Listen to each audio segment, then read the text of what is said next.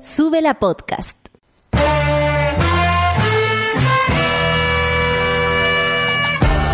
Cuando despiertas en otra sintonía, ves las cosas que otros no ven.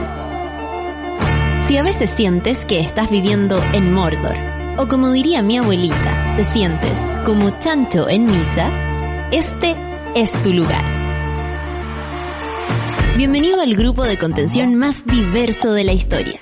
Para ser parte, solo debes escuchar al resto, participar a tu manera, reír fuerte y comprometerte a buscar más misioneros para esta comunidad. Agarra tu taza y sírvete un buen café con nata, que ya está aquí nuestra guía espiritual, Natalia Valdebenito. Qué seria la Natalia de, la, de la publicación es al final, muy seria, muy de temas, muy de temas candentes. Sí, porque nuestro programa eh, dura una hora y media ahora eh, y muchos monos y monas y mones se lo preguntan, ¿no? Eh, le quiero dar la bienvenida a los monos eh, que también nos escuchan en el podcast. Por ejemplo, muchos, muchos nos han preferido. De hecho, de Latinoamérica somos uno de los más escuchados y yo quiero agradecerles con todo mi corazón eh, aquello porque solo tiene que ver con un cariño mutuo y además con una motivación mutua porque el otro día me decían, me motivan, me motivan. Es mutuo, absolutamente mutuo. Y claro, nuestro programa siempre ha durado dos horas y este año ha durado una hora y media y vaya que nos ha hecho falta.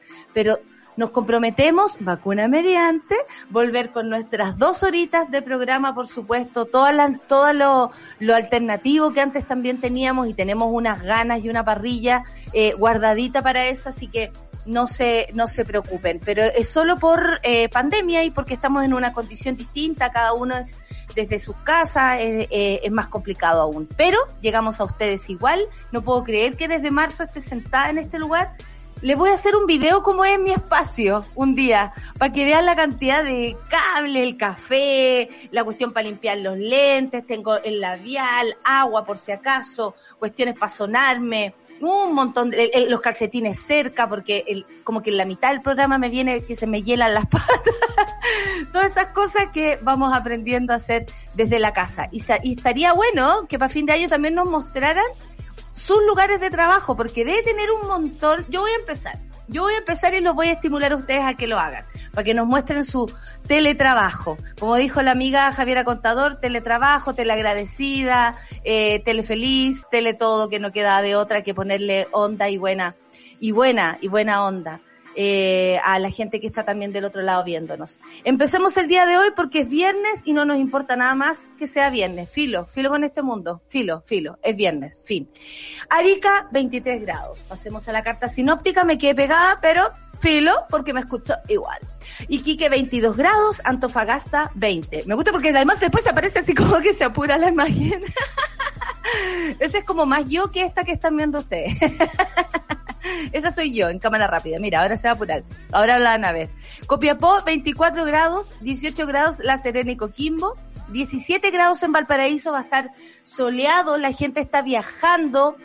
Eh, por eh, el fin de semana largo, cuídense mucho, el lunes eh, no vamos a hacer sándwich, nosotros vamos a estar aquí con ustedes, pero el martes por supuesto que vamos a estar durmiendo a la hora que ustedes van a estar weando, hay café con nada, hay café con nada, es feriado, mierda, no es que la Virgen es muy importante para nosotros.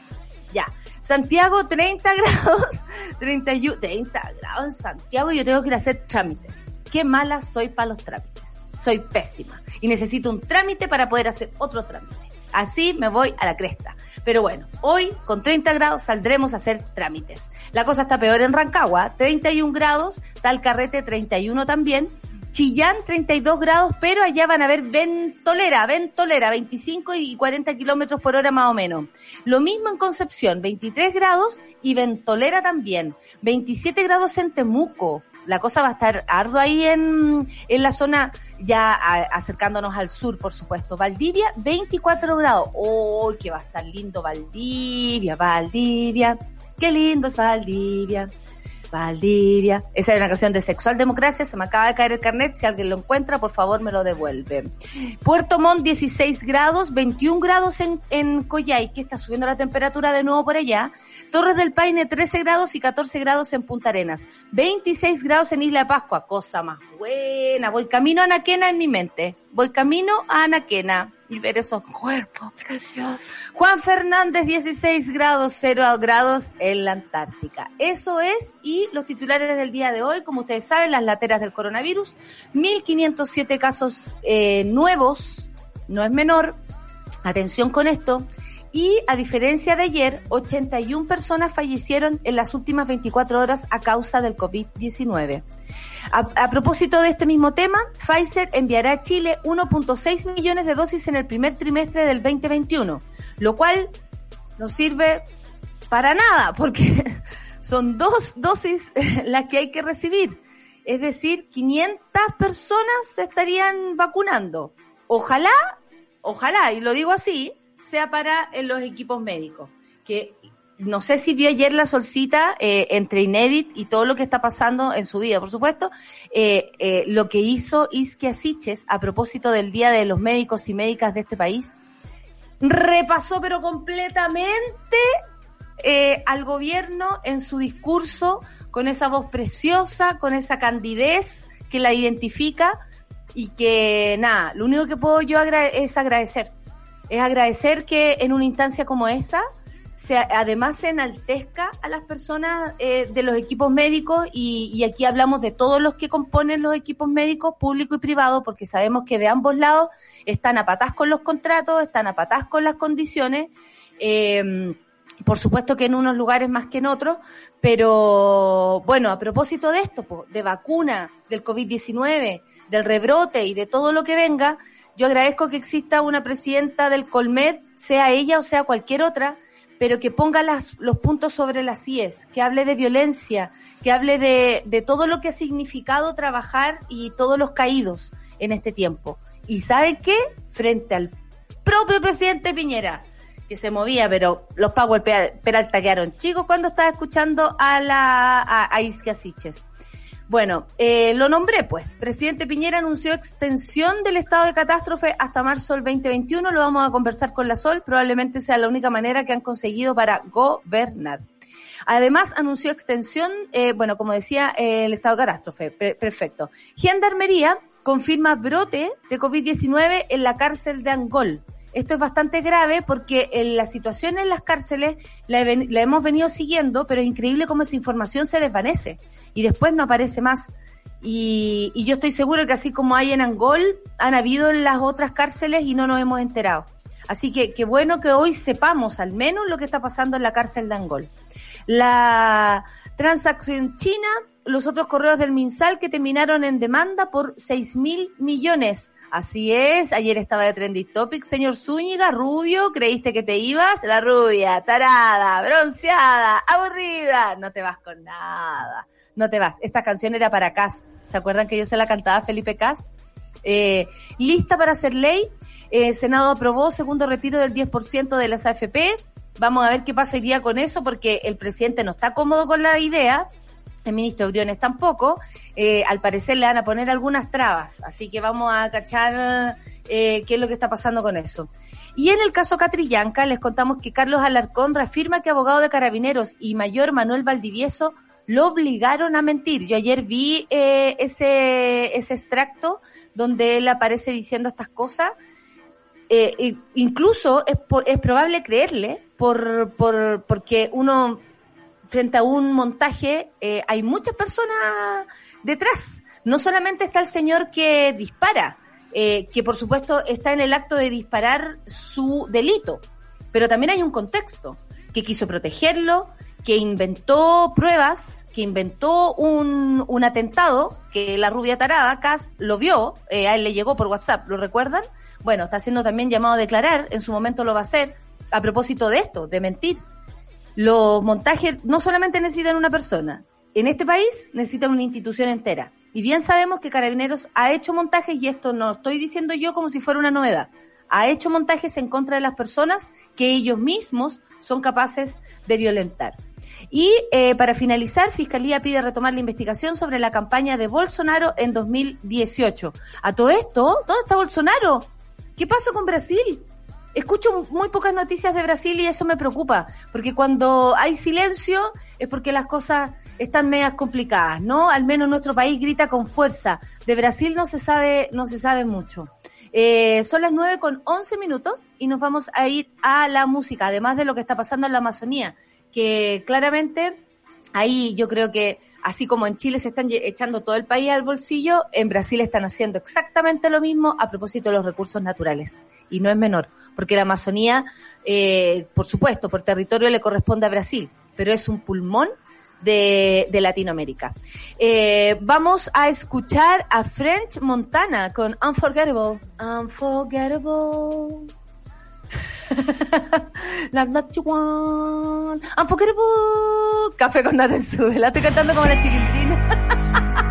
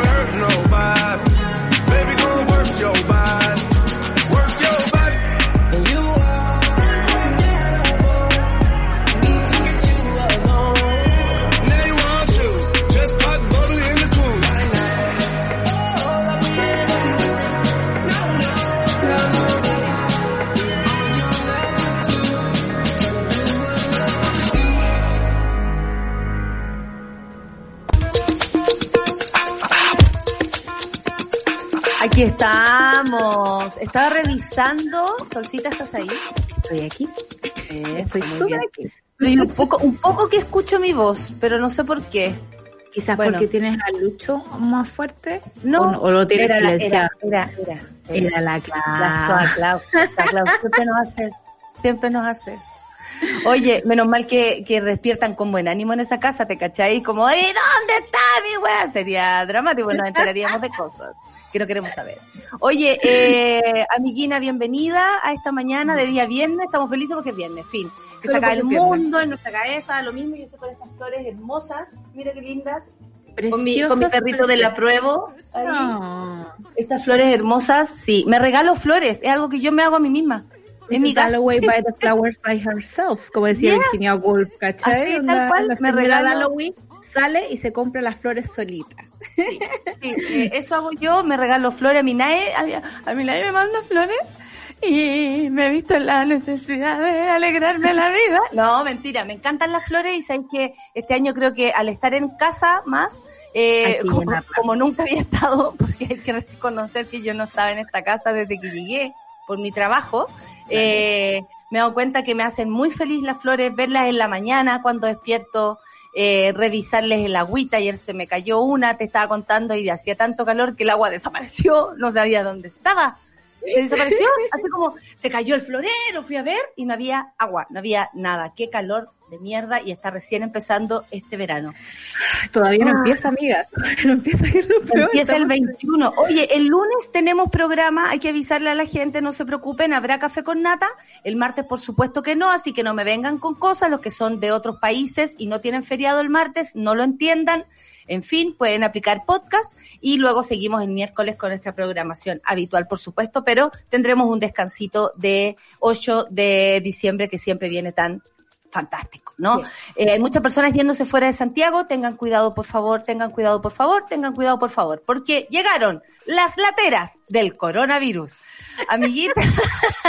Aquí estamos, presentes. Oye, que no es menor la cantidad de fallecidos en las últimas horas, a diferencia de lo que presentamos ayer.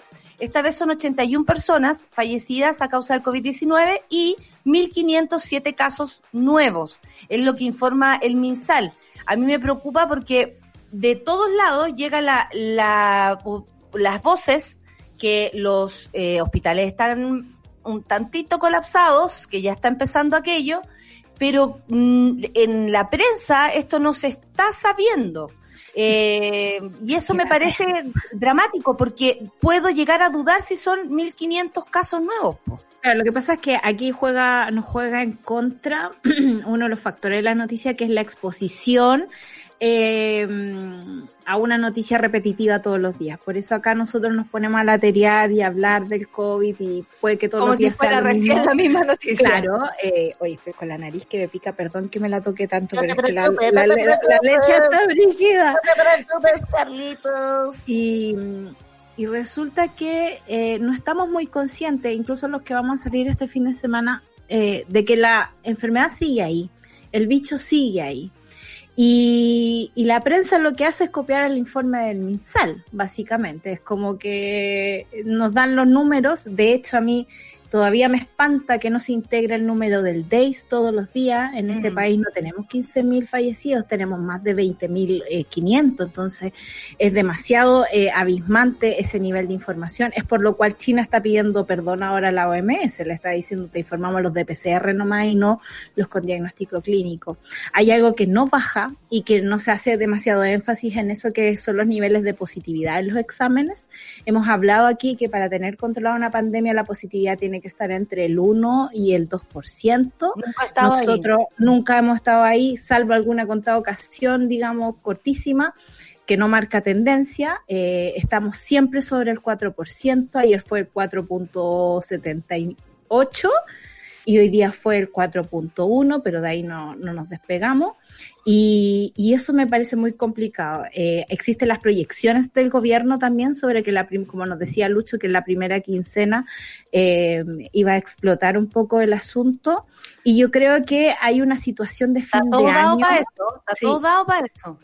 De fin de año en los hospitales que a mí me tiene especialmente preocupada a propósito de nuestra mona que está hospitalizada, que todavía no le dan de alta, eh, y me cuenta cosas de, esperas larguísimas, de tiempo sin comer, y yo me imagino eh, qué pasará si, si hay una nueva ola de casos y los equipos médicos están cansados, tal como lo dijo ayer Isquia Siches, ¿no? Mira, tengo acá lo que dijo la Isquia. Por favor.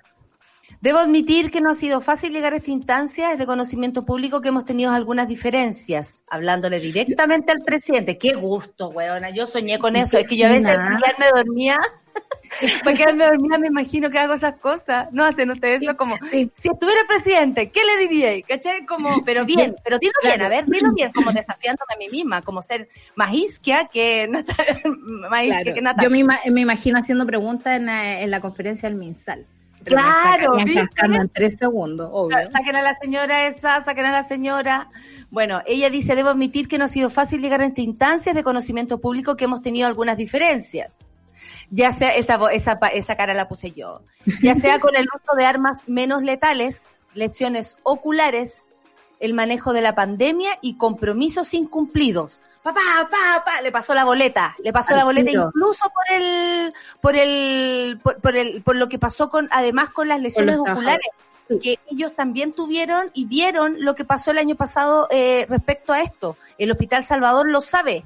Eh, eh, ha sido muy, muy profundo eso también, porque ellos han tenido que además estar en esa línea. Pero hoy, así como, bueno, ya no vamos a hablar de eso. Pero hoy, dijo, nos corresponde que todo eso quede atrás, porque hoy no se trata del gobierno, se trata del Estado de Chile y de nuestra patria, la que reconoce que toda la comunidad médica, al personal de salud y a sus caídos. Quiero ser clara, jamás hemos bajado la guardia.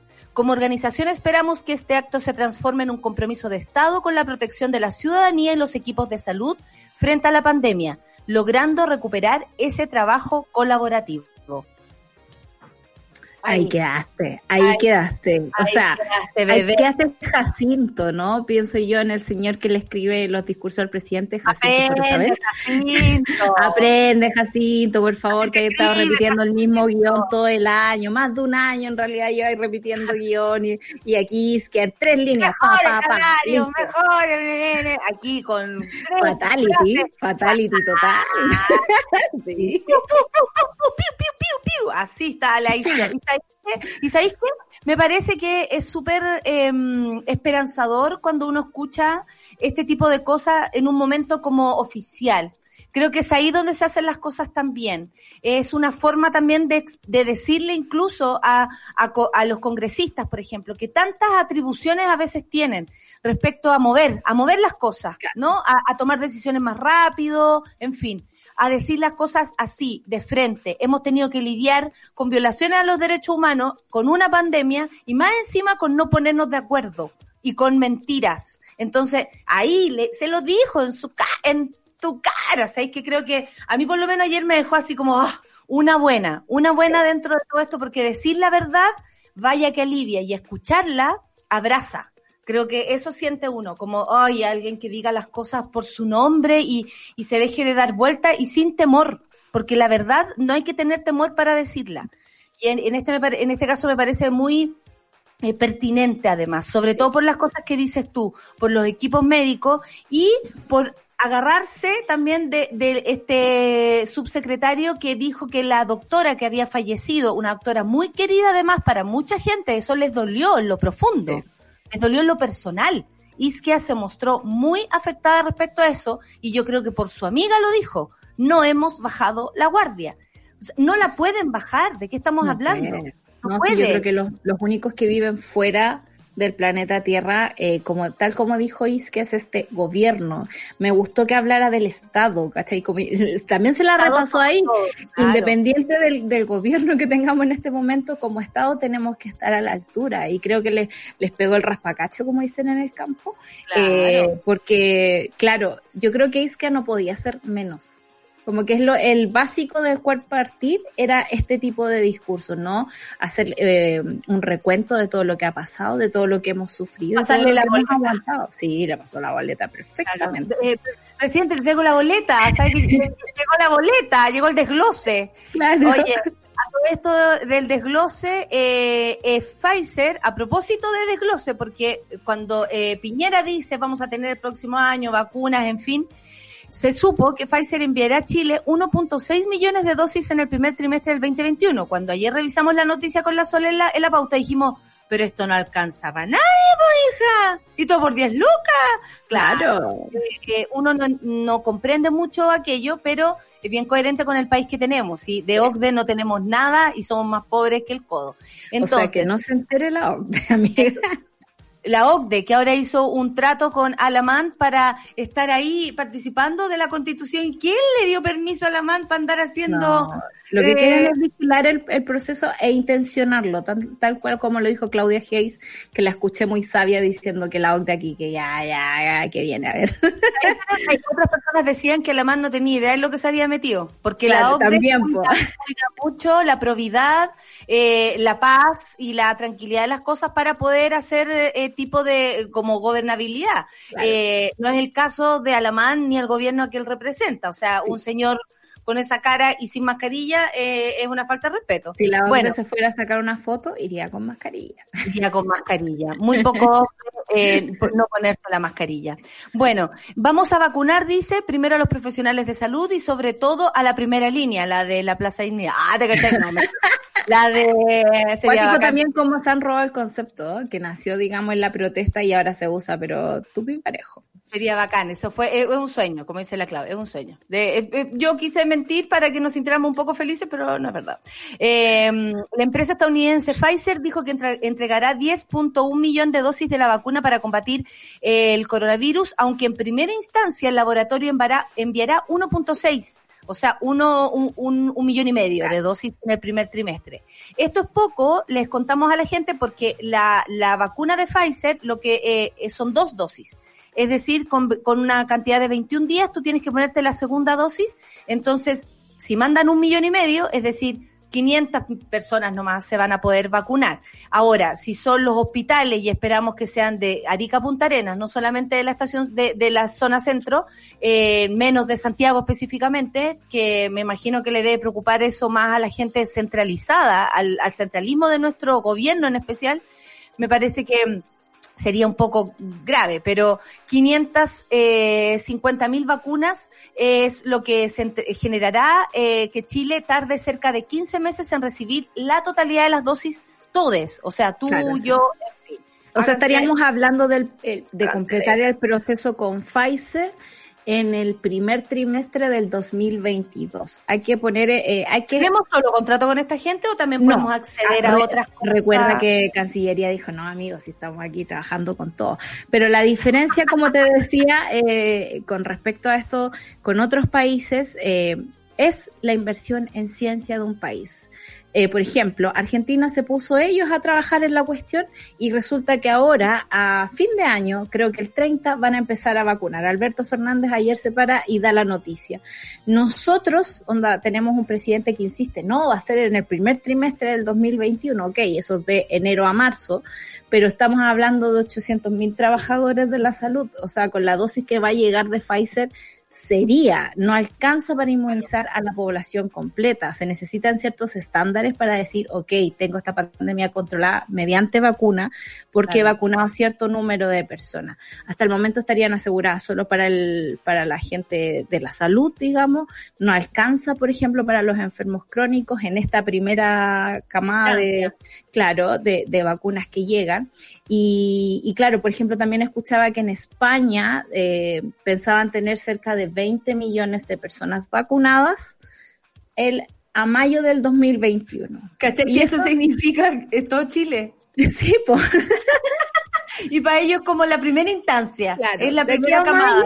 vamos con la, la, la, la, primera dosis, ¿cachai? Eh, es loco, es loco el tema de los tiempos, es loco lo que va a pasar también con la diplomacia científica que hay aquí. Los científicos han trabajado de forma bastante colaborativa con otros laboratorios, se está compartiendo el conocimiento, pero no olvidemos que todo esto pertenece a eh, instituciones privadas, no son parte del, de, del, de los Estado, claro, Del, financiamiento de ciencia. Exactamente. Que en, Chile una vez existió, teníamos fábrica de vacunas y bueno, ustedes saben que en Chile es muy difícil mantener investigación científica a través de los años, porque de repente puede llegar un, presidente y decir, ¿sabes que les corto las becas aunque estén a mitad de la investigación? O le bajamos los presupuestos porque, pucha, hay otras cosas más importantes. Y esa es la diferencia al final del día entre recibir una vacuna a fines de este año, digamos, con, con con, una densidad que alcance para toda la población o esperar a que llegue por gotario, digamos, las dosis a Chile de acuerdo a los contratos que se puedan hacer y no hacer y deshacer.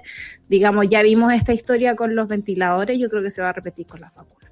Sí, oye, mira, estaba leyendo los monos acá, muchas gracias por su salud, me están mandando también que es, también se regalan flores, así que me mandan fotos de flores, amo, amo las flores. Eh, le mandamos saludos a la, a la Tiffy Blink. La Caro Orellana dice que hablen del COVID. No es para nada latero, al contrario, se agradece que nos informen con la verdad y con datos claros. Gracias, Caro, muchas gracias. Leonardo Coelho dice, las noticias en Brasil son muy tristes. A propósito de mi pregunta, ¿por qué no sabemos nada de Brasil? Como si sabemos lo que, no sé, pasa en Argentina, mucho más, por ejemplo. Dice, el presidente lidera una campaña contra la vacuna y el Congreso reacciona poco. Vergüenza, vergüenza nacional. Leonardo estará allá en Brasil. Queremos a nuestro eh, eh, Leonardo, por favor. Voy a llamar a Pelado. Cuéntanos mucho más. Sí, llamemos a Pelado. Podría ser buena tener esa conversación. ¿Qué pasará, no? ¿Qué pasará en Brasil todo este tiempo? Porque francamente uno se, mm, se lo pregunta eh, siendo tan importante en la región este país. Is, que es la presidenta de mi corazón, dice la Dani Bordeles.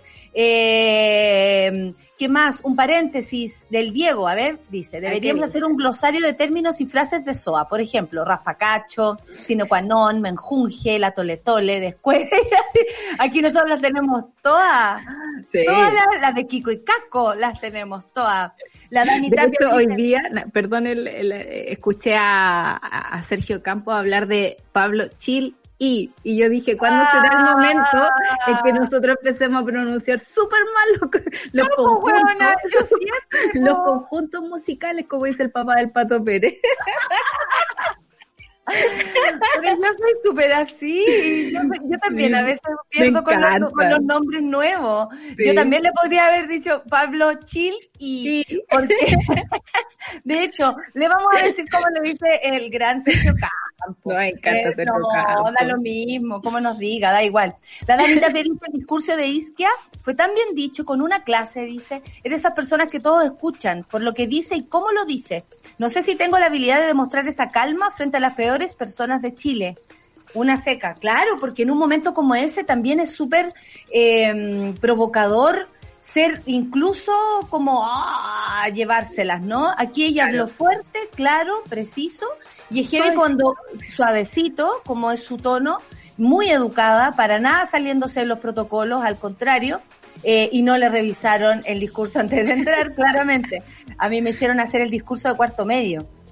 Y me lo revisaron y yo estaba tan enojada y mi mamá, pero, eh, pero ¿qué creen? ¿Qué quieren? ¿Qué voy a hacer? ¿Qué voy a decir? ¿Qué? La weá. Yo ahí, subversiva, subversiva. pero con mi mamá al lado. Contra cualquier autoridad, menos la de la mamá. No, y mi mamá me defendía siempre, entonces yo por eso, pero mamá, me quieren revisar esta weá. Y yo, yo sé lo que escribí y todo eso. Bueno, tenemos a todos los monos aquí conectados, muchas gracias. Mira, estoy en conflicto, dice la tita, mi hija es crónica y debería ser de las primeras, pero no quiero que le, pero no quiero que le pase algo. Tita, observa, observa lo que está pasando. Vamos a tener el ejemplo de, de, de Estados Unidos, lo más probable, de Argentina, de, de, Inglaterra, eh, vamos a ir de Alemania. De nuestros propios monos. Tenemos un mono que está en, en los ensayos clínicos de la vacuna. Según nos contó, no ha sentido nada raro. Entonces, eh, claro, al menos eh, al principio, digamos, estamos como muy muy tranquilos de cómo se está dando las cosas. Sí. Claro, y, no se ponga en conflicto, Tita, aprovecha este tiempo para, para, para, investigar, para informarte y para que, y para que, ¿cómo se? Para que estés más segura al momento de ser vacunada tú y tu hija, em, eh, tiempo mediado. Bueno, eh, son las 9.35 y solamente para terminar nuestro, nuestro mm, eh, bloque COVID, eh, Gendarmería confirma brote de COVID-19 en la cárcel de Angol. 38 personas privadas de libertad y, y 8 funcionarios del Centro de Detención Preventiva de Angol dieron positivo al examen de COVID-19.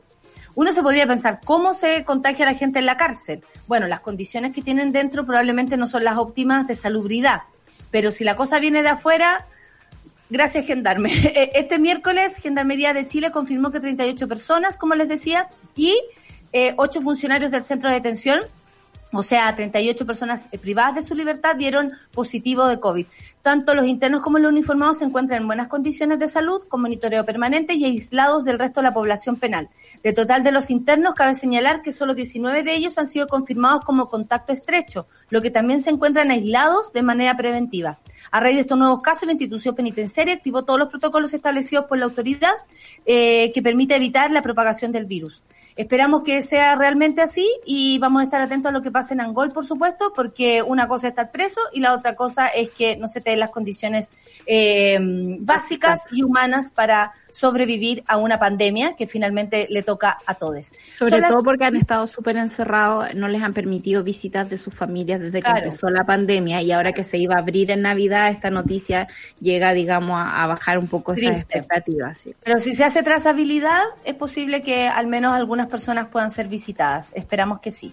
9 con 36 minutos, vamos a escuchar la canción de Mamita del día de hoy y les cuento que hoy día justo debuta eh, en Netflix la serie Selena. Yo me imagino que todas estas noticias van a estar, por supuesto, en Satélite Pop. De hecho, es nuestra querida Satélite Clau la que nos cuenta esta Satélite Noticia.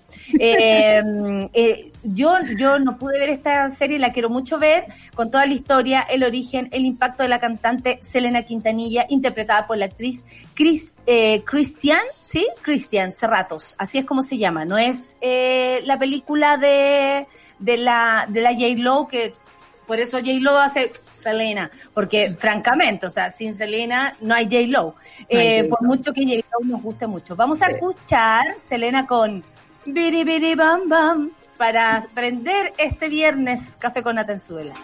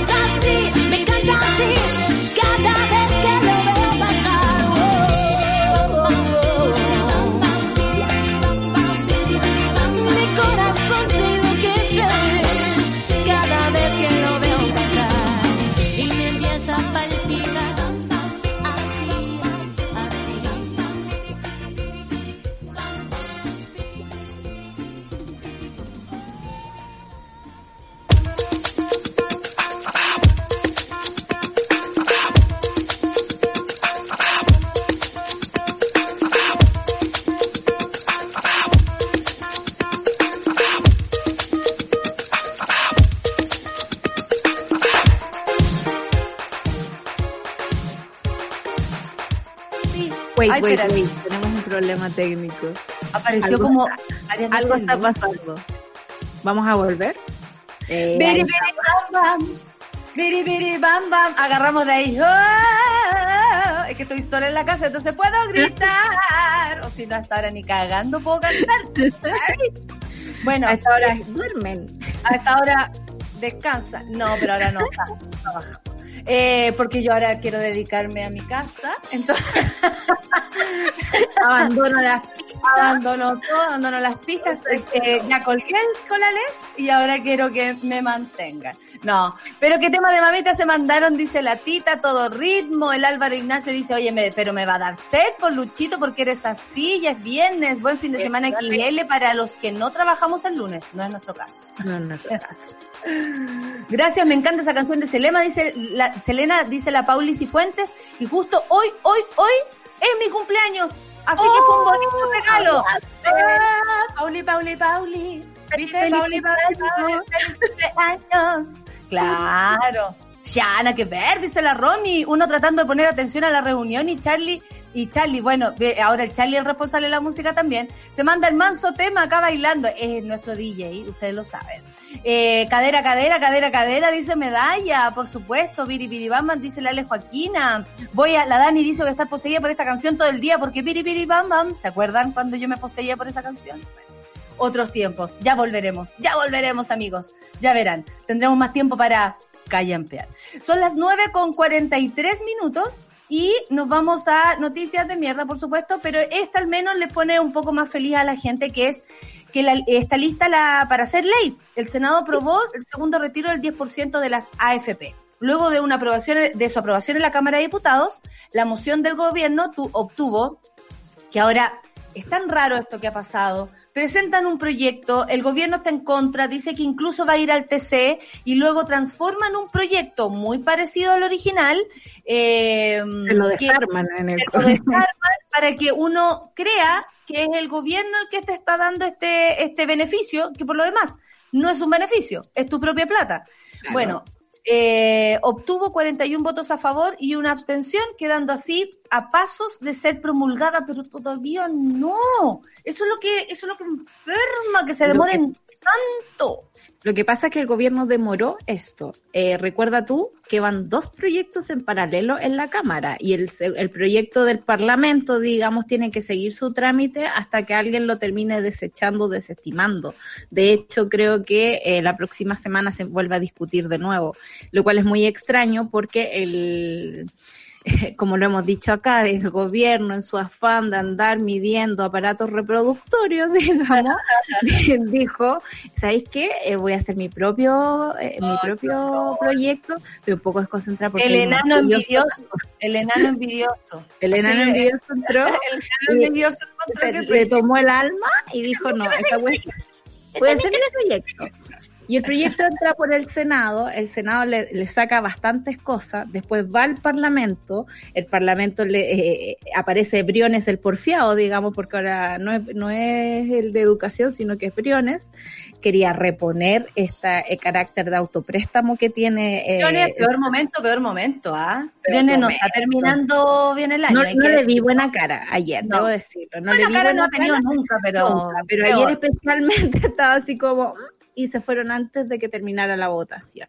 Y eh, le sacan, digamos, todo este carácter también, tú sabes que el Banco Estado con Sichel, que me perturban, debo decir, cuando se remanga la camisa y le veo todos los tatuajes pescadito y me distraigo de lo que está diciendo. Oye, oye espérate un poco, eh, más allá de los pescaditos, a mí me parece raro el protagonismo del Banco Estado eh, que ha tenido este último tiempo. Yo creo que hay alguna intención política de Sichel y intenciones detrás de Sichel también a través de él eh, me llama mucho la atención que de pronto hay incluso cápsulas, por ejemplo, que se hacen en los matinales. No sé si ustedes lo han notado, pero está quedando la cagada. Todo el mundo preguntándose en redes sociales, oye, se cayó la página de nuevo del Banco Estado y la cuestión y pájaro. Y de pronto, eh, por el otro lado, paralelamente están haciéndole una propaganda al Banco Estado y además aparece él hablando bueno, por algo lo pusieron ahí, lo sacaron del gobierno, siendo una figura bastante promisoria dentro de las popularidades rascas, digamos, que tiene el, gobierno. Sichel pintaba para bien, pero lo sacaron por, por, por chico, digamos, por nuevo.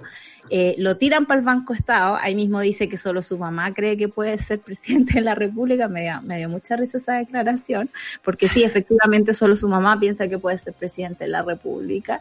Eh, y lo que más me llamó la atención sobre las declaraciones que ha hecho esta semana, además de esos créditos rarísimos que están ofreciendo, que es, ah, distintos atención, al, que la al resto no de... le lleve a firmar cualquier Claro. papel. Son muy distintos al resto de los que ofrece el resto de los bancos y los bancos estaban eh, acusando casi competencia desleal, eh, sale con esta declaración de que es probable que no haya billetes. Y ahí uno ve, digamos, las cosas que hay detrás del retiro del 10%. Que también tienen ganas de, de plastificar todo, por supuesto. Claro. Porque es eso también control sobre tu dinero. Porque Claro, si tu dinero no existe, pero es que no existe. El- eh, esa, eso es... re- a ver, Ya no existe, ya no AFP Ya no le pasó plata al gobierno, ¿ya? Para que financiar ciertas cosas. Y, este, y para que nosotros tengamos el 10%, en el fondo tenemos que pedirle al gobierno que devuelva esa plata, ¿cachai? Y esas inversiones. Y por eso están todos corriendo en círculo y por eso Briones quiere como esto del carácter de autopréstamo. Y eh, el peligro que corremos si es que el presidente, el, el dinero es de mentiras, ¿verdad, amigo? Si el presidente no firma esta ley y la promulga pronto, te- corremos el riesgo de que quizás quiera plantarle un veto. Y ahí sí que tenemos problemas, digamos, de aquí a fin de año, porque la gente espera los plazos acotados que sí Pero se logró, espera que el digamos, este segundo no- trámite. no vaya porque se está aprobando el proyecto del mismo gobierno. O sea, ahí ya sería como de ah, decir, Pero eh, súper pues, bueno, deslucido, ¿queréis po. proyecto o no queréis proyecto? Porque este hueveando a la proyecto- gente, lleva la firma del gobierno, pero no es el proyecto del gobierno. El proyecto del gobierno era un autopréstamo. Esa es la primera cosa. Lo segundo es que los plazos de entrega de las plata eran más largos. Por lo tanto, había tiempo para juntar los billetes, como dijo Sichel, porque también dijo, si usted no necesita la plata al tiro, no la pida el primer día, pídala el segundo día, el tercer día. Y yo así ¿Con como, qué país creen que están hablando? ¿Con gente que tiene plata, así francamente? francamente, ¿Y, qué? ¿Y sabes por qué los lo van a hacer al final? Cuando vaya y, y se acumule toda la gente eh, comprando en los lugares más eh, eh, terribles y, y- y- y el contagio, o sea, es como que es como una cadena de errores que lo único que va a provocar es que seamos más pobres, la mayoría se contagie y, y- y enero y febrero estemos mirándonos y sacándonos los mocos porque va a ser lo único que vamos a poder hacer.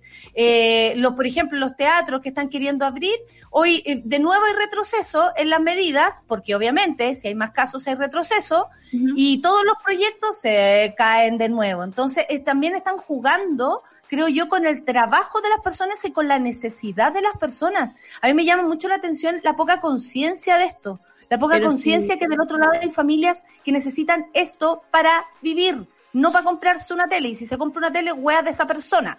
Y sabéis que ni siquiera eso, este es un gobierno que eh, hace, digamos, su programa desde el prejuicio mismo. Hablábamos ayer en Además. pauta, por ejemplo, de la cantidad de autos que se está comprando en Chile. Eh, y claro, la, eh, como decía este diputado de, de mi región, eh, esta gente, digamos, con el primer eh, 10%, Esta gente claro, agotaron los plasmas y los autos. Y yo debo decir que los plasmas y los autos, la tele y los autos son elementos súper capitales en los hogares chilenos. Voy a decir una cosa.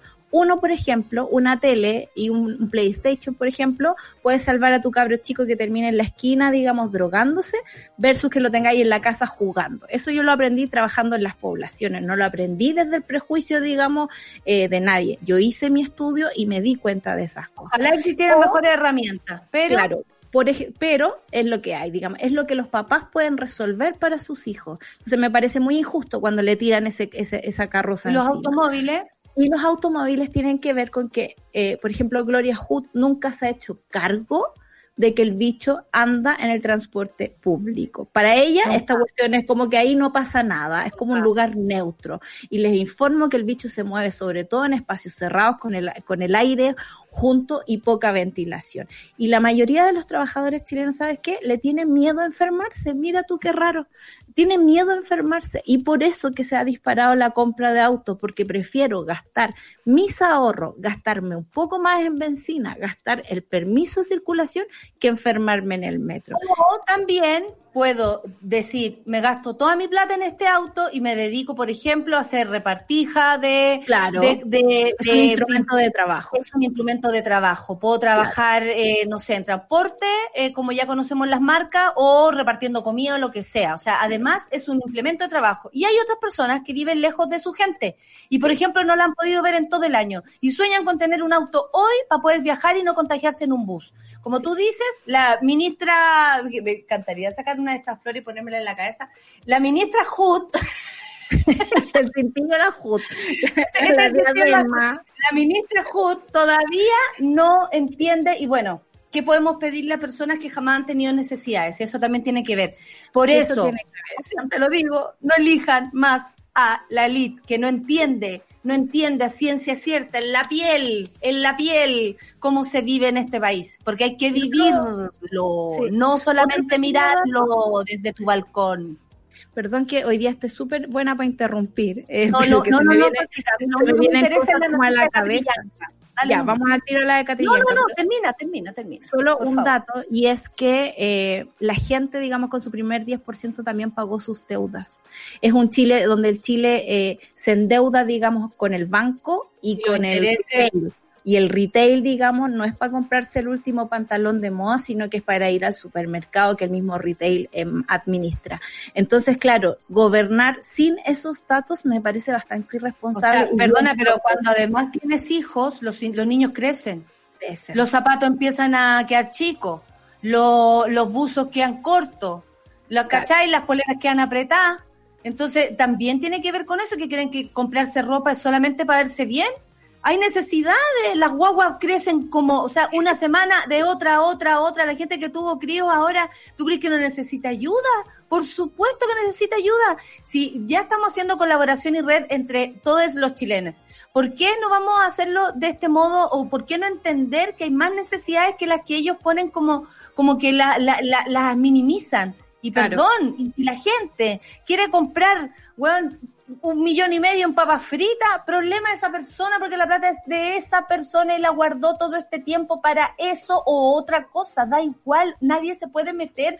O sea, weón, están hablando de nuestro dinero, no el, ni siquiera el dinero que, que, que administra el Estado, es nuestro, son nuestros ahorros que con nuestro trabajo hemos conseguido. Entonces me parece ha financiado Su, su riqueza, digamos, durante además, los 30 o 40 años. Ahora entendemos por qué hay tanta resistencia a aquello. Oye, y no podemos irnos sin hablar de esta noticia, porque en el caso Catrillanca, Carlos Alarcón reafirma que abogado de carabinero y mayor Manuel Valdivieso lo obligaron a mentir. Hoy quedamos con una buena sensación porque, eh, espérate, ah, ya tengo que abrir esta, espera, tengo que hacerlo de otro modo porque... Pero si quieres yo sigo mientras lo, lo, lo Sí, pero es que me da rabia porque yo estoy inscrita, igual no me da la weá. Se, desactiva cada cierto tiempo. Dice, hoy quedamos con una buena sensación porque se reafirmó lo que siempre hemos dicho y es que estaban mintiendo. Con los dichos de Alarcón se ve que no solo él es responsable, sino que hay más involucrados como el abogado que pensó que ya estaba salvado. Dijo Marcelo Catrillanca interferencia tras la declaración de Carlos Alarcón, exfuncionario de Carabineros imputado por la muerte de su hijo Camilo Catrillanca.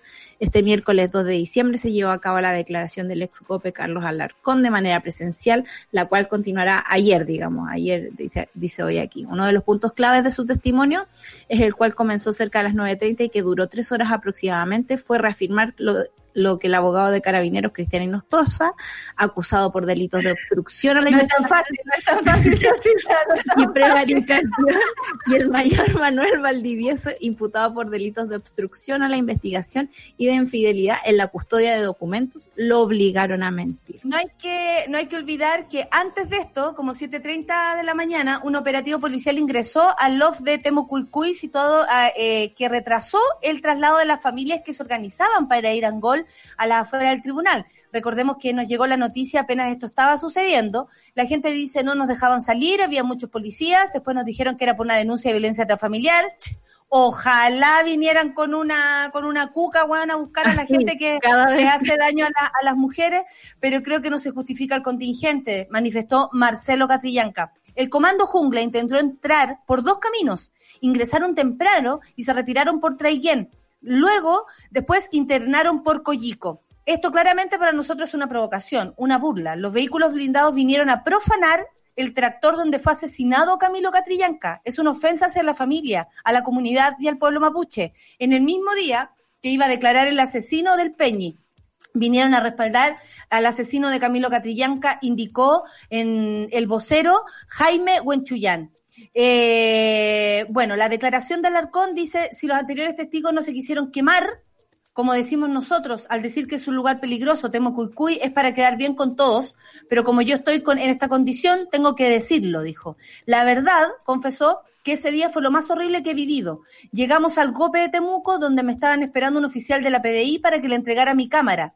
Le pedí que me, que me acompañara a mi casillero y en presencia de él abrí mi mueble, abrí la mochila y le dije, ahí está la cámara firmé el acta y entregamos nuestro equipo, revisaron los fusiles y yo dije desde el primer momento que era uno de los que había disparado. Además relató que lo sucedido el 16 de noviembre cuando eh, lo llamaron desde el GOPE. Nos manifiestan, acuérdense que lo ocurrido con Catrillanca fue el 14, o sea, dos días después. Nos manifiestan que la patrulla que participó del procedimiento tiene que concurrir en la unidad. Íbamos llegando uno a uno tras, hasta que nos dicen, pasen a la sala de reunión. Cuando entramos, estaba el señor Inostroza, donde se sientan los jefes. Estaba tomándose la cabeza, afirmado de la mesa y dice que hola cagá, cabro. A lo que él habría respondido, ¿se da cuenta? Yo dije que esto iba a salir mal, pero no me pescaron. Yo estaba asumiendo mi responsabilidad de mi accionar en mi presencia. El abogado Inostroza le instruye a mi colega Ávila, pero me di, eh, pero di que andabas con la cámara o que no tenías la tarjeta, que tienen videos íntimos con tu señora. ¿Se acuerdan que esto fue una noticia? Bueno, hoy día sabemos que es mentira tal cual nosotros lo, lo pensábamos y ustedes también. ¿Cómo sería la presión que teníamos que ellos iban a colocar hasta la propia esposa del sargento Ávila para una mentira?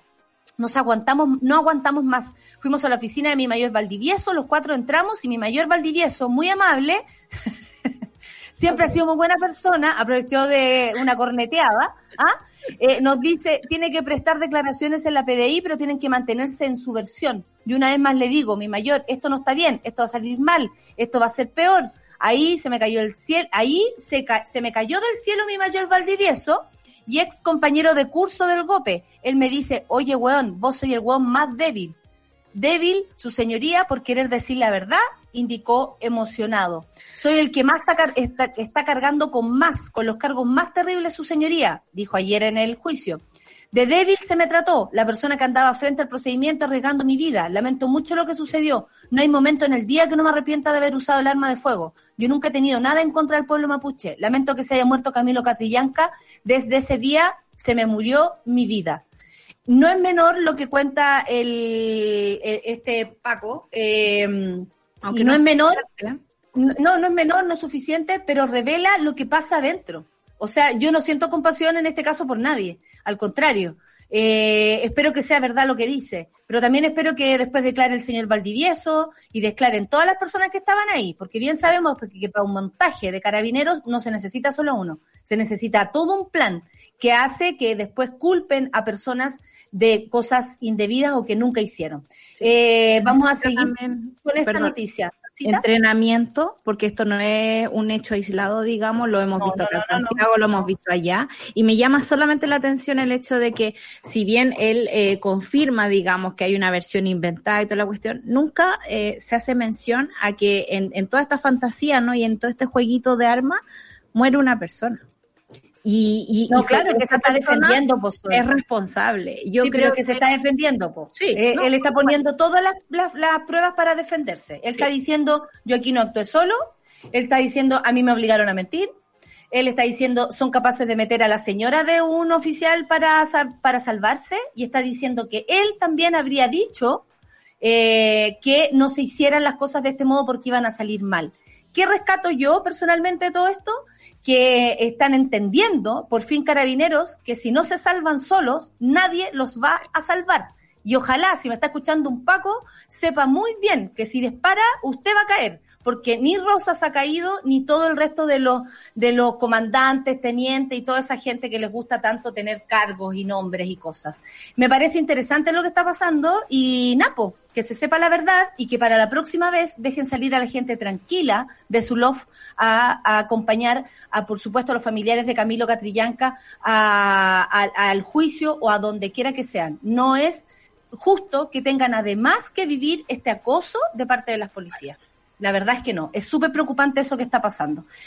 Pero ellos no se amedrentan con nada, lo sabemos. Pero igual, nosotros desde acá creemos que es absolutamente injusto. Son las 10 con un minuto, Solcita, nos pasamos un minuto, pero me parecía importante además porque esta noticia sí que eh, nos agarra el corazón. Y nosotros por Camilo Catrillanca vamos a seguir hinchando las bolas. Son las 10 con un minuto, así con esa frase tan coloquial, acabamos de terminar el segundo semana informativa. La, semana informativa, porque somos las lateras del coronavirus y quinchamos los cocos. Las eh, lateras del COVID. Del COVID, del COVID. Oye, eh, Solcita, ¿tú te retiras ahora?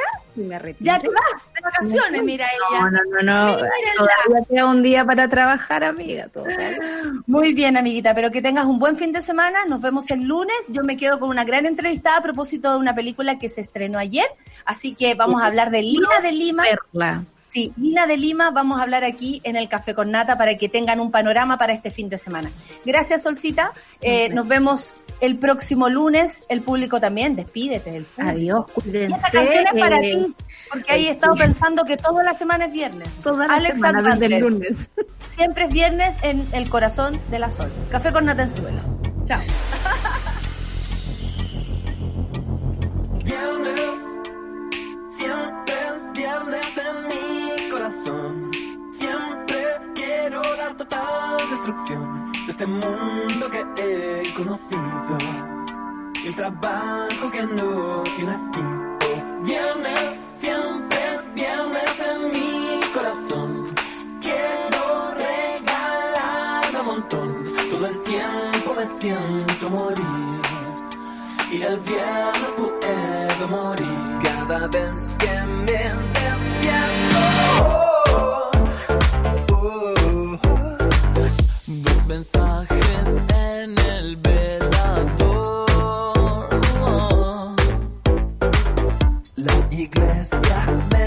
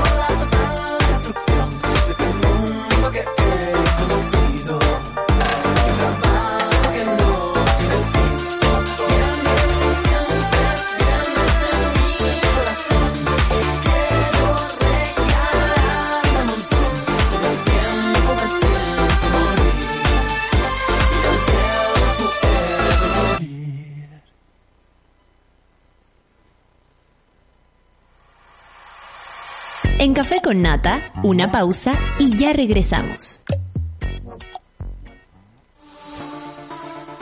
Eleva tu voz con los micrófonos USB de Blue. Streamers, podcasters y youtubers podrán crear contenido de forma profesional. Eleva tu voz. Encuéntralos en zsmart.cl. Sabemos que ya lo intentaste, que trataste y que también fallaste. Pero da lo mismo. De eso se trata la cocina, de seguir intentándolo. Y queremos que lo sigas haciendo. Por eso, a todos los nuevos cocineros, les damos la bienvenida. Welcome, nuevos chefs. Descubre todos los artículos que tenemos para ayudarte a que lo sigas pasando bien en cocinailco.cl y en los principales comercios del país.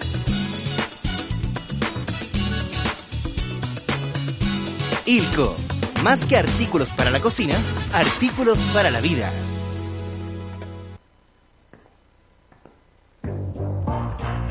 Cuando el contexto nos tapa la boca, buscamos cómo subir la voz. para decir que somos un país diverso. compuesto de múltiples colores, Para decir que hemos cambiado, Aunque los medios de comunicación No. porque están estancados, desconectados, dormidos. La libertad de expresión necesita nuevos actores. que amplifiquen nuestras voces, Nuestras opiniones, nuestros intereses, Nuestras historias. pasadas y futuras. las de nuestro Chile, un nuevo Chile. Que desde hoy tiene un nuevo medio. Programas en vivo, podcast, series, películas, noticias y la mejor música del mundo. Baja la app y sube la voz.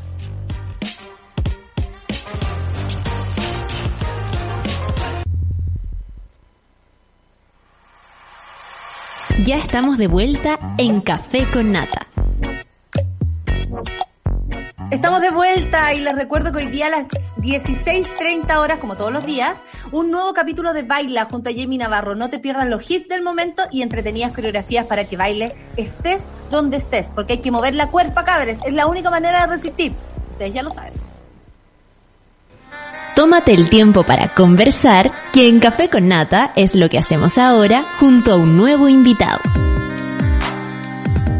Bueno, a esta invitada yo la conozco un poco más porque me tocó eh, el honor de presentar esta bella película. Hay que decir que también es bella. Eh, no solamente es buena, es bella.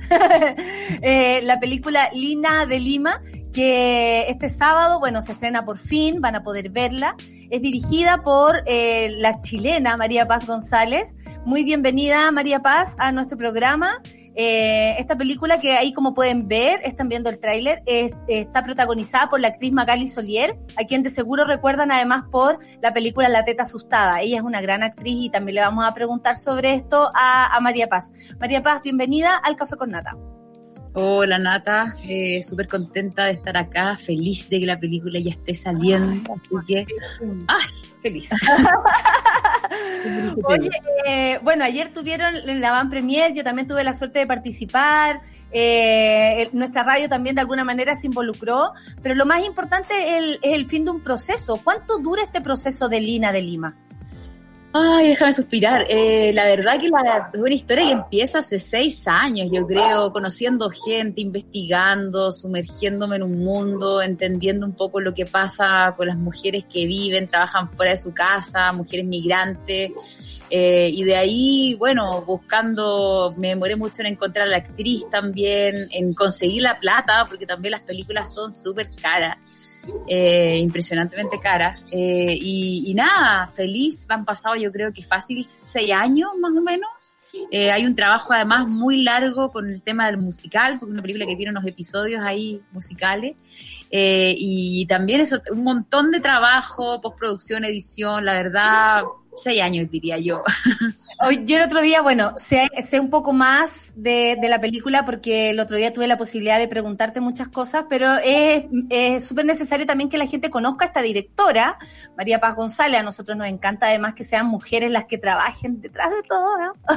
detrás de todo lo que existe, sobre todo interpretando mujeres, ideas de mujeres, vidas de mujeres. Pero tú saltaste del documental a la ficción. Eh, y lo que me contabas el otro día era que eh, el, este mismo descubrimiento de documental te encontraste con la película, como que dijiste, esto es una película. ¿En qué andabas cuando pasó esto? ¿En qué, qué andabas buscando? Sí, mira, yo creo que cada persona, cada directora, director tiene su va armando y encontrando sus propias metodologías de, de trabajo. Eh, yo la verdad como que no, no me meto en un proyecto y la verdad no sé qué va a salir de eso. me gusta que sea así, como pensar a partir de preguntas, a partir de cosas que quiero saber desde la curiosidad. Yo estudio periodismo, entonces también tengo ahí un bicho con, con la genuina curiosidad. Claro, y como y, siempre siento como que voy tirando como un hilito y de repente levanto, ah, esto me llevo para acá y después voy para allá y voy conociendo y, y finalmente como que la película eh, eh, lo que refleja finalmente es un proceso de conocer gente, de descubrir y eso va, transformándose en algo que, que muchas veces yo no sé. Y en este caso, claro, yo partí con la idea de hacer un documental explorando como en una faceta, igual quería una faceta más B de la migración, no como una historia siempre como tan trágica, tan dramática, sino que, ¿qué pasa con una mujer que se vino por dos años y está a diez? ¿Qué pasó con esa brecha, con esos hijos que quedaron? ¿Qué pasa efectivamente? ¿Y qué pasa también cuando tú eh, te vas por necesidad, pero también llegas a un lugar y te das cuenta que por primera vez estáis sola y podéis pensar de alguna manera en ti o, te hacen unas preguntas sobre ti. Como que de, de, ese lugar empezó a armarse la película. Y en un minuto sentí que había algo muy fuerte con un universo musical interior de los personajes, como que había algo que pasaba en el terreno real, pero había algo que estaba en el mundo, en la cabeza, en las ideas.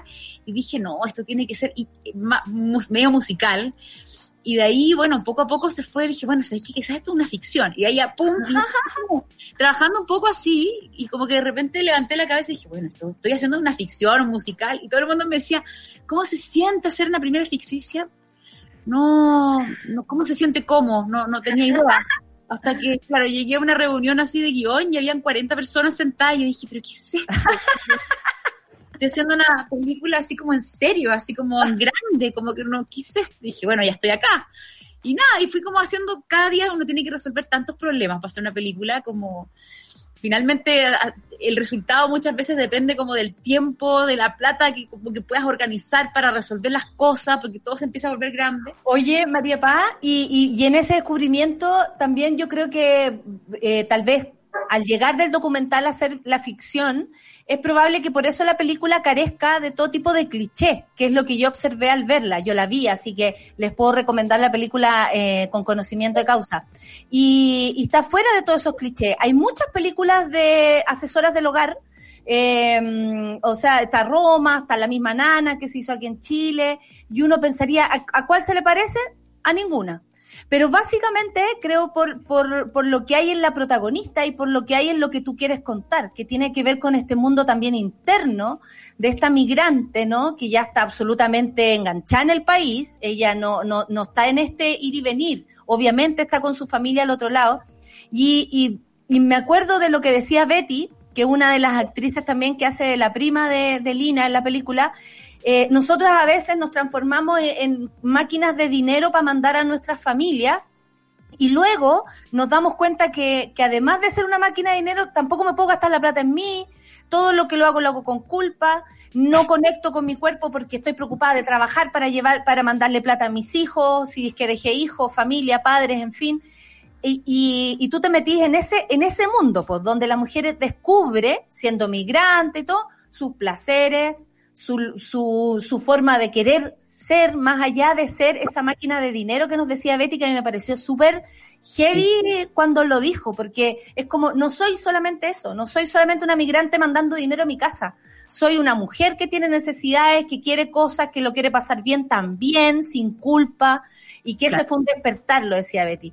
Entonces, ¿cómo sacaste todo, eh, todos los clichés que hay a propósito de las películas de, de, asesoras del hogar, que en general siempre marcan la misma tecla?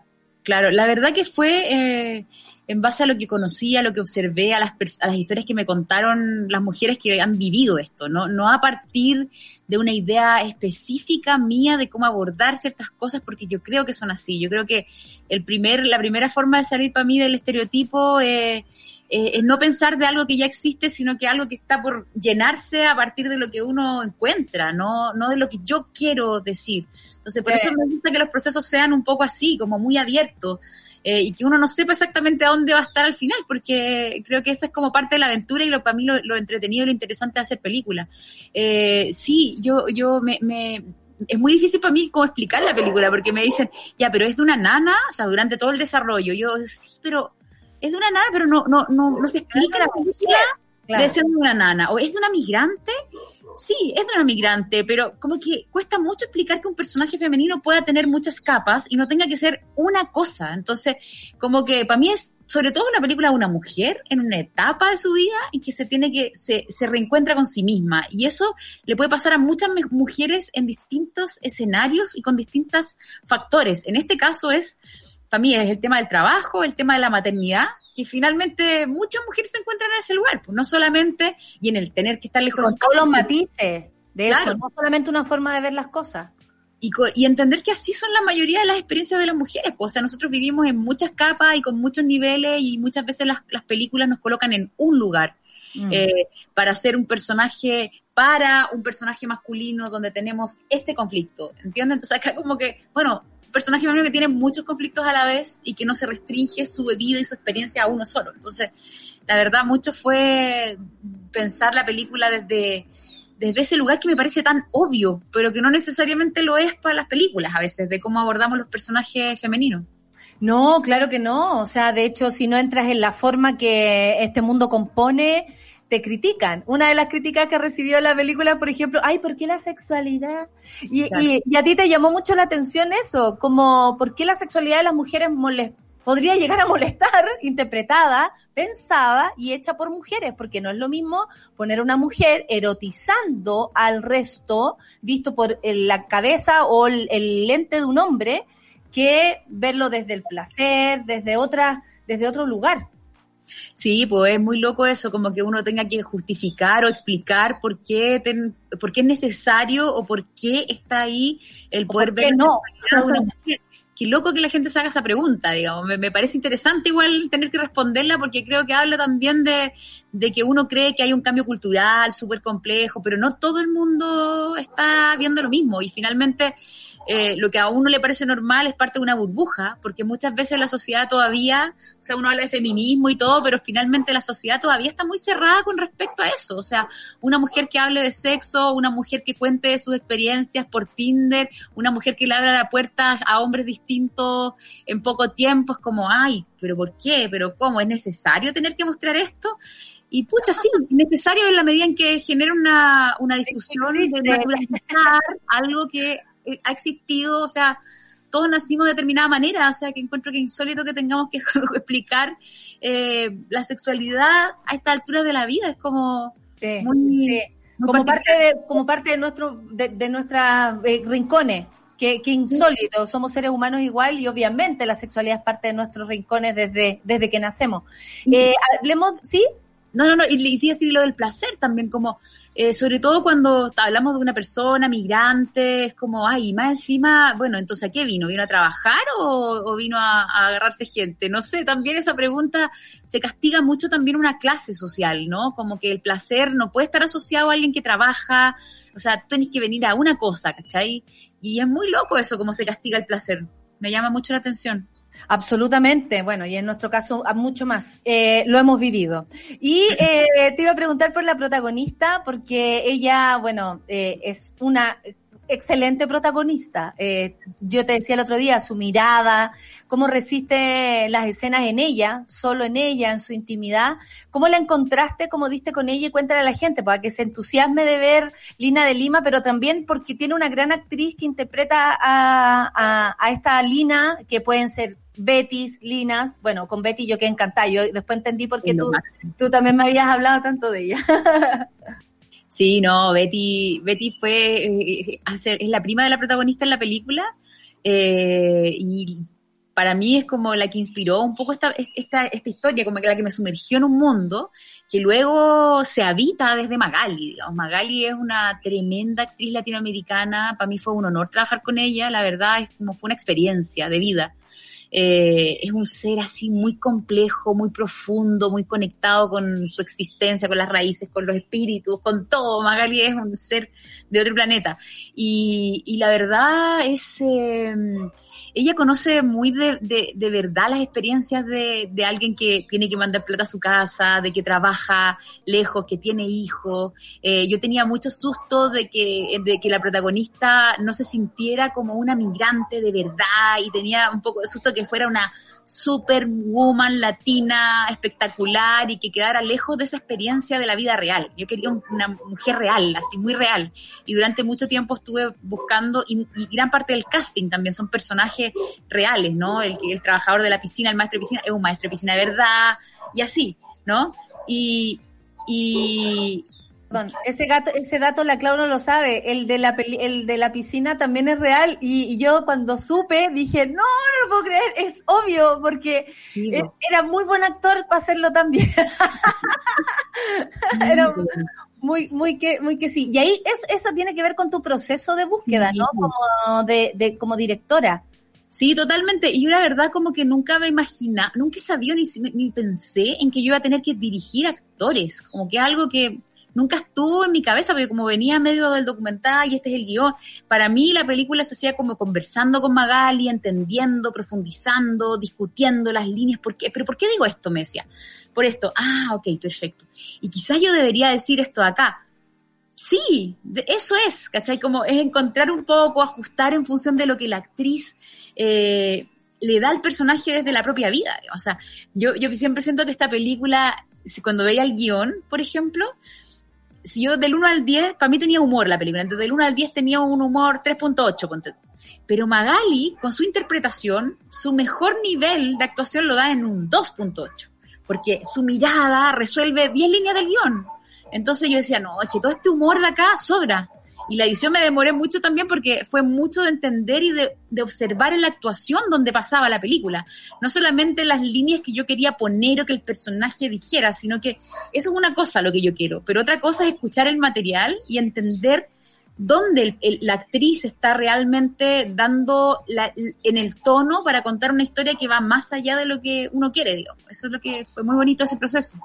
Absolutamente. Y, y, y ¿sabéis qué? Eh, creo que se agradece mucho, porque no sé si se nota, eh, porque es algo muy fino, eh, tiene que ver con tu proceso como directora, el proceso de las actrices y actores, es algo muy fino, pero tiene que ver con, con el trabajo que tú, tú has ido haciendo. Lina de Lima, Visión Nocturna, que también estuvimos hablando aquí con, con la Carolina Moscoso, eh, una película que a mí también me atravesó por completo, eh, y, y también estás ahí, porque ¿cómo, ¿cómo tú vas eligiendo dónde pones tu fuerza, María Paz? Ay, qué difícil. Sí, bueno, siempre son decisiones. Eh, yo la verdad como que siempre he ido trabajando en un proyecto personal mío, digamos. O sea, primero estuve hija, después estuve una película que todavía no termino, que filmé en la selva peruana con un amigo, que también un proceso personal largo que estuvimos haciendo. Luego he estado en esta película como directora y ahora estoy en Morir de Pie, que es una película nueva que estoy escribiendo, conociendo ah, el mundo, metiéndome un poco. la próxima película, sí, sí, sí.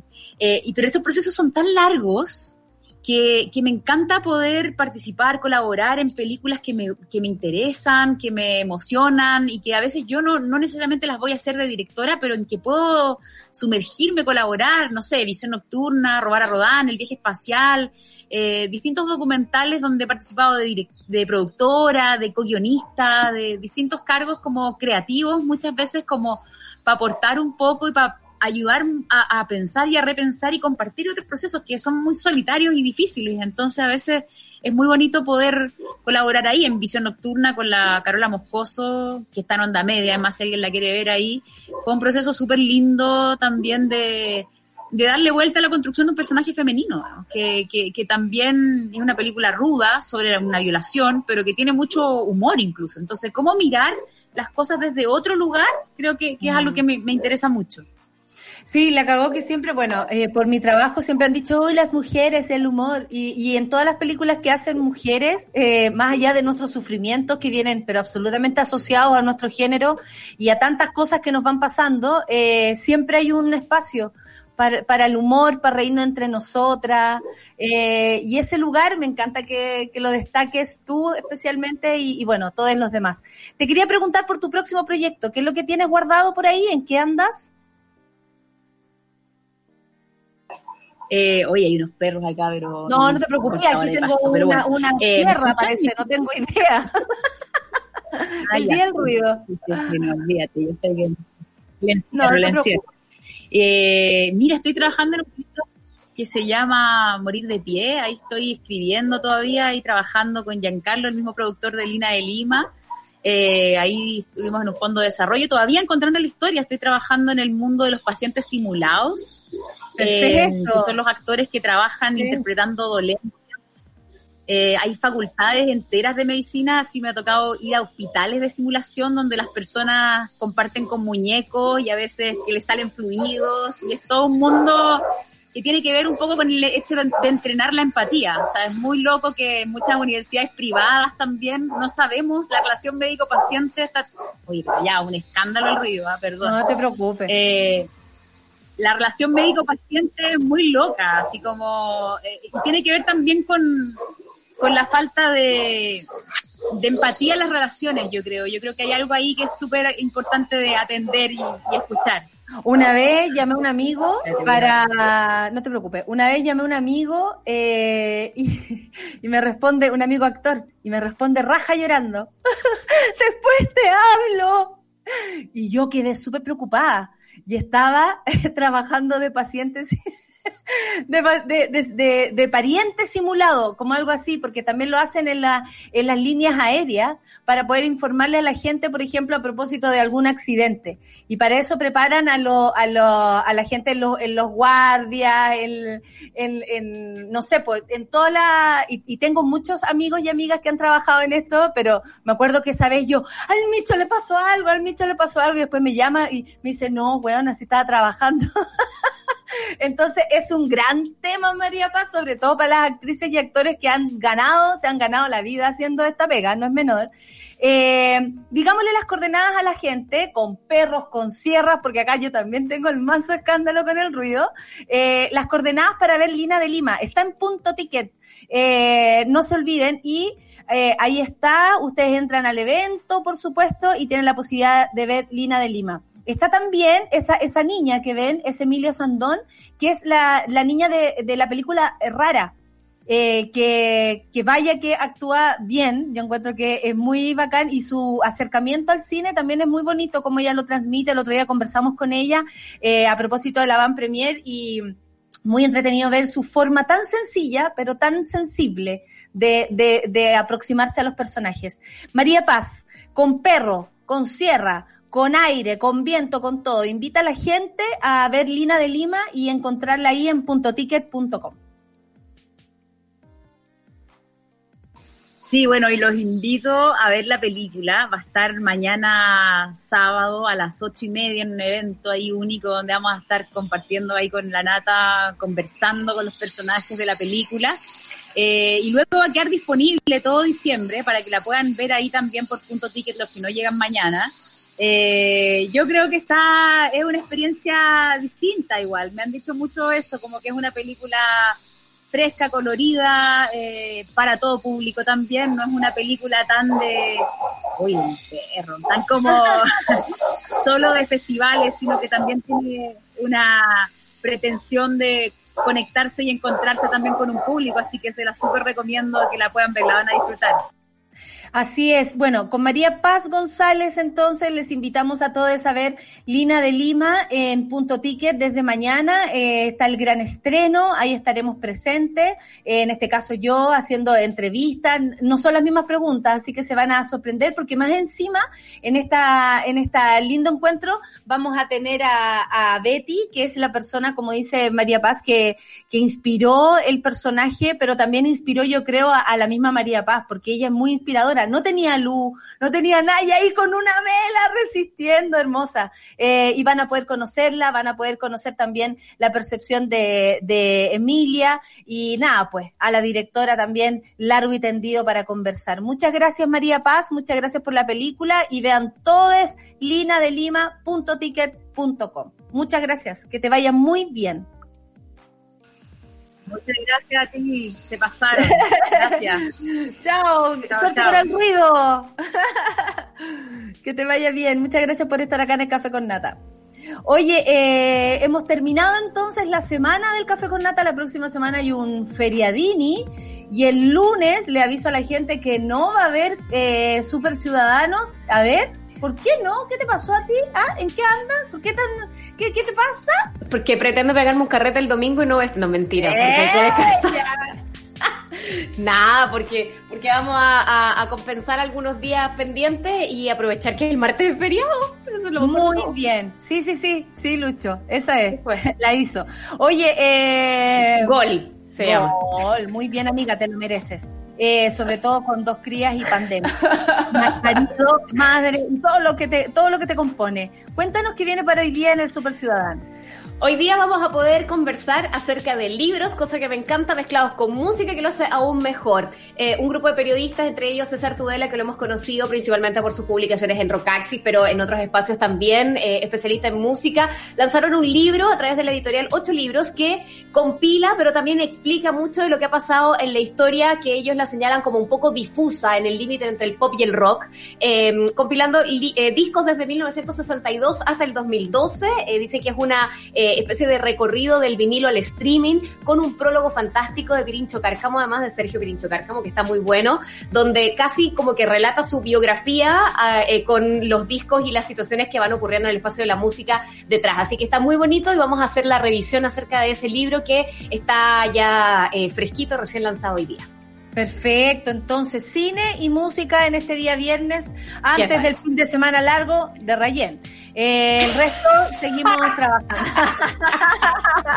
que te vaya bien, amiga, te lo mereces. Descansa. Te vemos miércoles en el Super Ciudadano y, y nada. Oye, el miércoles viene bueno, falta harto, pero viene bueno. Glaciares y todo lo que tiene que ver con la manera en que el agua dulce necesaria para la vida va a estar contemplada en la Constitución. En eso Ah. vamos a estar el miércoles. Muy bien, muy buen tema. Muchas gracias, Rayen, entonces. Muchas gracias al equipo, Charlie, Klaus, Solcita, Lucho, Seba y todos quienes están ahí en el Café con Nata para hacer posible este programa. A la monada que esta semana nos apañó muchísimo, nos hizo Trendy Topic. Muchas gracias.